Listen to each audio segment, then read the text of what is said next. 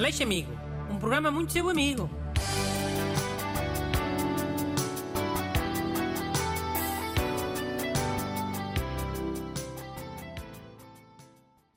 Bom dia. Bem-vindo à sua dose semanal de amizade. Esta semana tenho hoje de Renato para me ler uma carta de um ouvinte a pedir ajuda. Olha, eu, eu hoje trouxe duas cartas. Pode ser? Mas que são do mesmo tema? Já.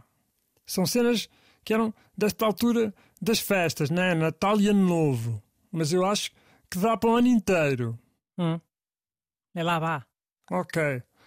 Bom dia, Dr. Bruno e caros ajudantes. O senhor teria algum truque ou dica para resolver o problema de visitas que não se decidem a ir embora por horas e horas, muitas vezes ficando para o horário das refeições? Abraços amigos de Teresa Morgado Ribeiro. Agora a segunda.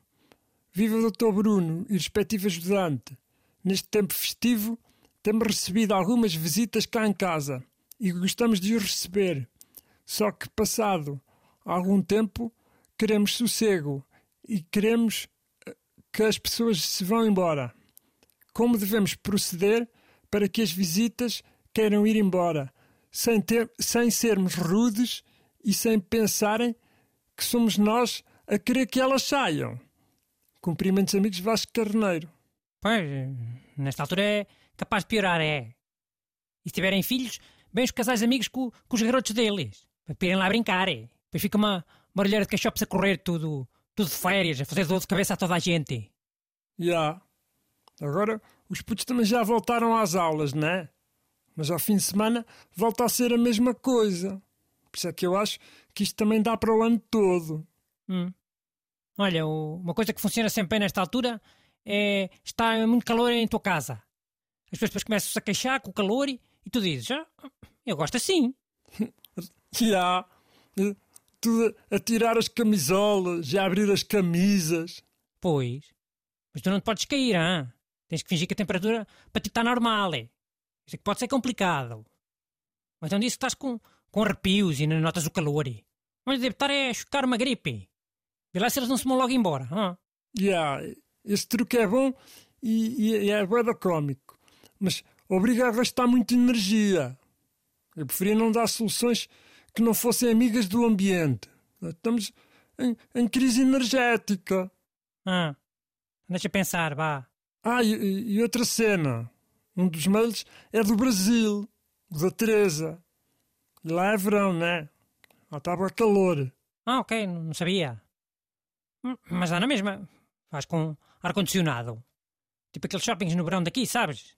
Está um calor de caralho na rua, alguns 40 graus, e entras lá para dentro, uh, até desmaias com o choque, que é um frio de meia-noite. Já, yeah, mas o ar-condicionado ainda gasta mais energia. Acho eu. Eu sei, eu sei que gasta. Ah. Então, olha aqui esta, vê lá, vê lá se está boa. Um truque é não ter café. E quando a, a visita começar a dar seca, tu, bem, vamos ali ao cafezinho? Está mesmo a apetecer. Vamos lá no instante? Ok. E se a pessoa tiver uma máquina? Esconde? Olha, pode não dar tempo. Essas visitas à escola costumam aparecer assim meio sem avisar.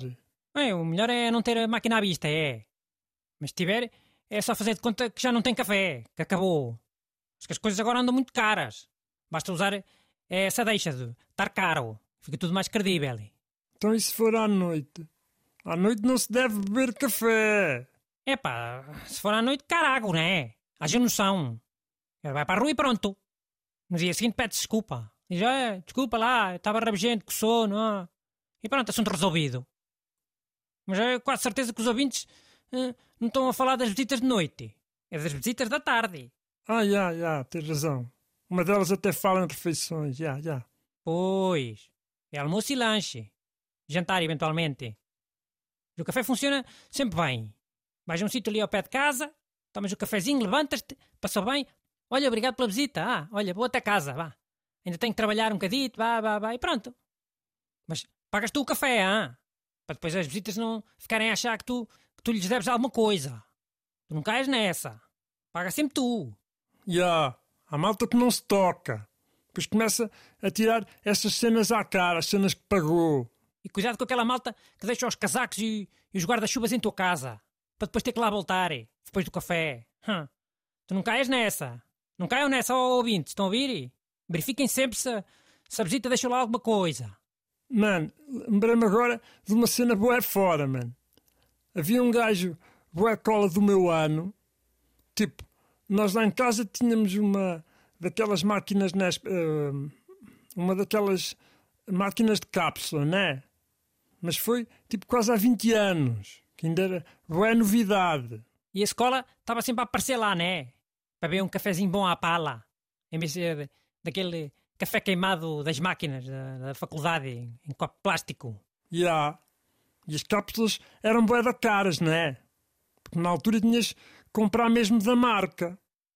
Mas não era a cena do dinheiro, mano. Era mesmo que o gajo era bué da seca e bué da cola. Sempre a aparecer. E depois vocês escondiam as cápsulas, não é? Para ele não ir lá. Já. Yeah. Dizemos, mano, agora não temos cápsulas. Ah, tenho que se encomendar, não sei o quê. Mas isso funcionou pá, aí uma semana, mano. Porque depois o gajo apareceu com cápsulas nos bolsos. Isso é que vos lixou, olha. E as cápsulas eram só para ele? Ou também vos dava? Não, também era o que mais faltava.